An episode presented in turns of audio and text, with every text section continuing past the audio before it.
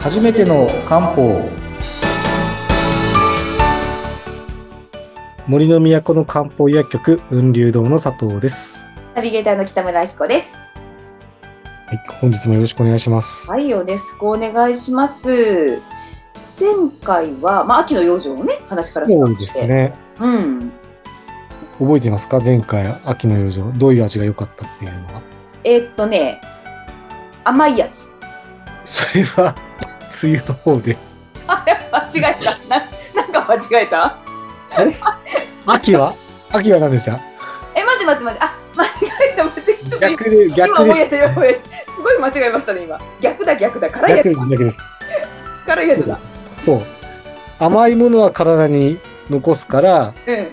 胃腸を助けるっていう意味で梅雨時よくそてうだ、そうだ。逆言っちゃいました。で、秋口は、まあ、皮膚呼吸とかうんですね。肌を潤すそう必。要があるので、辛いものがいいと。別に極端に辛くなくてもいいですよっていうことで、そうなんですよ。前回ちょっといろいろ例を出したんですけど、うん。前回多分探したのが、こう、ネギとか、うんニンニクとか、そう。唐辛子までいかなくても大丈夫ですよと。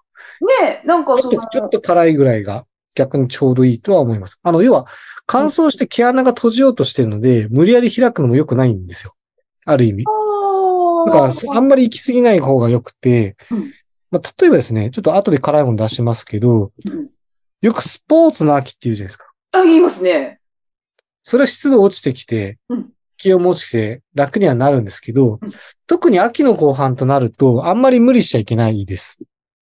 要は大量に汗をかくっていうことは、さっきも言った通り、とり閉じがちな毛穴を一気に開くことにはなるので、うんうんあんまり無理しないでというふうにはなります。よくは、冬が一番無理しちゃいけない時期なので、こう徐々にペースを落とし始めるぐらいなんですね。特に後半になると、本当に減らしていくという感じになります。うんうん辛いもので、これ知ってもらいたいものなんですあ、よ。ななんですかなんですかここで結構使えるのがうん、シナモンです。あ、シナモンよく出てきますよね。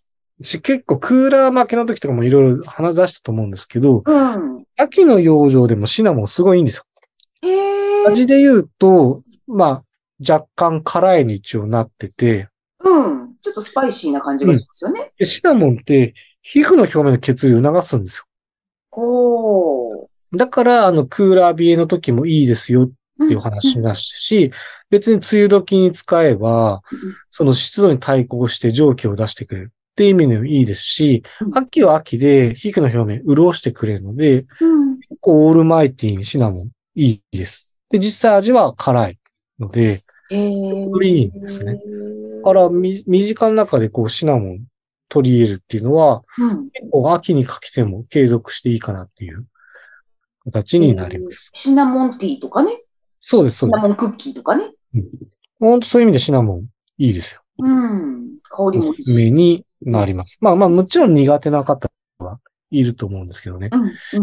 ちなみにもっと身近なもので言うと、はいえーっと、実はリンゴとかも結構潤してくれるんですよ。えリンゴいいんですね。リンゴとか、イチジクとか、あと、アンズ、ああ、なんかいいウ感リじ。とか、まあまあ、秋に取れそうなここら辺って意外と粘膜とか、特にアンズとかも肺を潤してくれるので、実は非常にいいとへえ。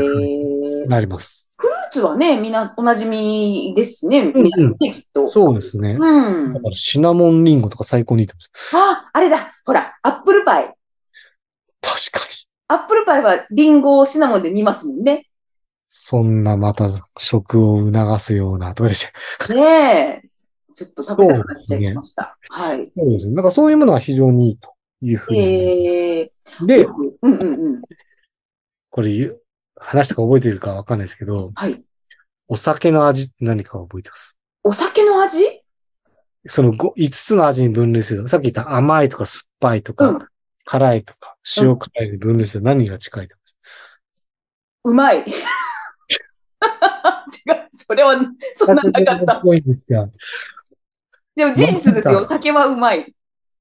5つの中からって聞いてるのに、あえてうま いという。いでも、でも、間違いじゃないでしょや間違いではないんですけど、うん実は味が辛いになるんですよ。酒が。あ、そうか。確かに、ピリッと、あの、なんか日本酒とか、ピリッとするのあ一りますよね応、辛いになるんですね。そうなんなのだ。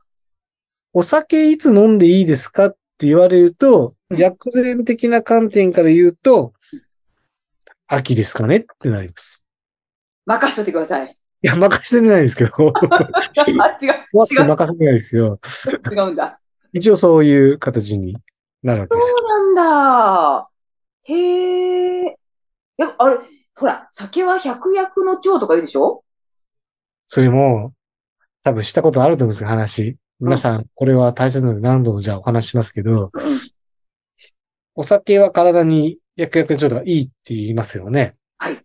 で、実際漢方で言うと、血流流してくれるんですよ。うんうんうんうん。なんかわかる気がする。うん。で、もっと言うとうん、かお酒で飲んだ、飲むことを推奨されている処方もあるぐらいなんですへえ。よ。すごいじゃないですか。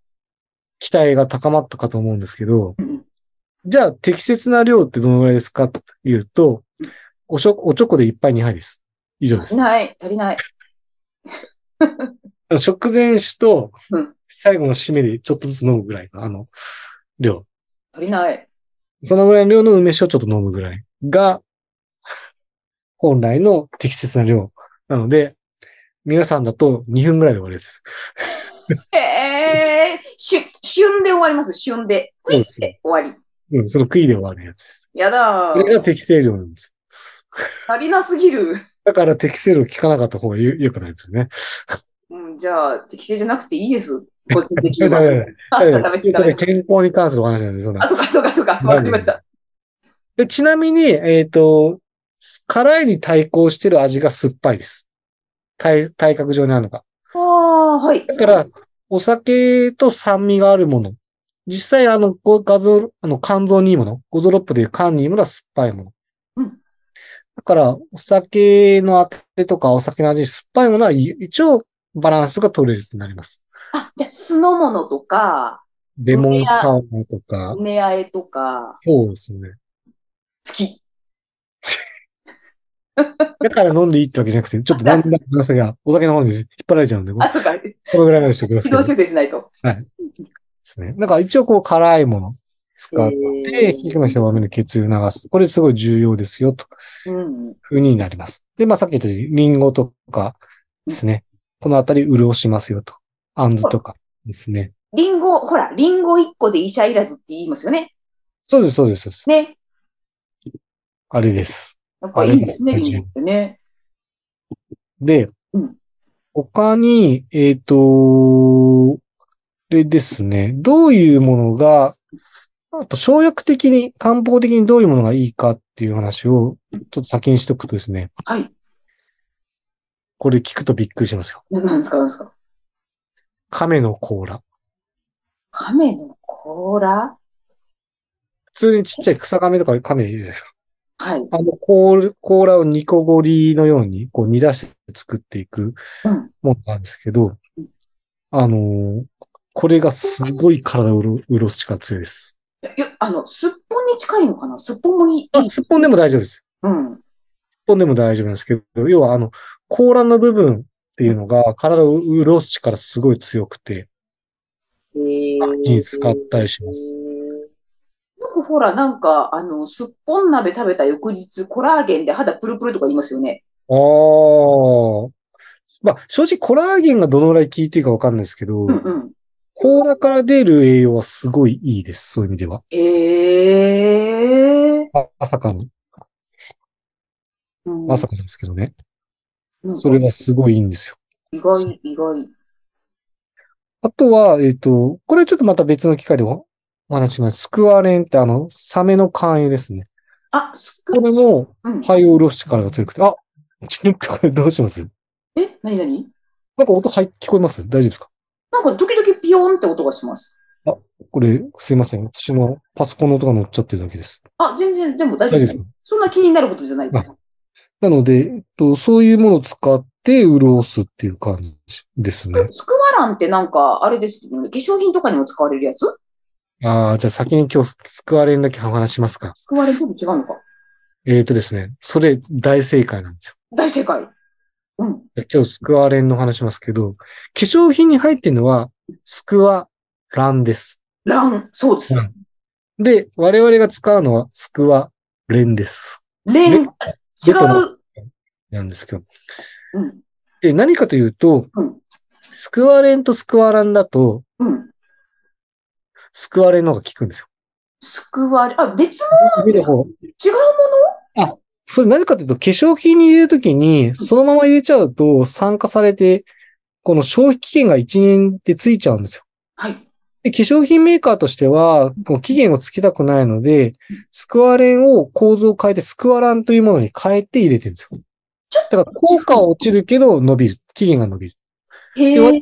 スクワレンのが効くって分かってるので、スクワレンを使うんですけど、へえこれが、あの、飲んだら、血中の酸素濃度上がるし、こう、肺とか潤してくれるしうん、昔は塗ると、あの、火傷とかに使ってたぐらい、昔は医薬品だったぐらい、スクワレンはすごい効くんですよ。へえそれがあったので、それをスクワラに加工して化粧品に入れたりしてるんですよ。そうなんだ。じゃあ、まあ、成分としてちょっとよ弱くないというか、ちょなんていうのかあ、要は、スクワレンを加工したものがスクワランだと思ってくださな。ただうんい。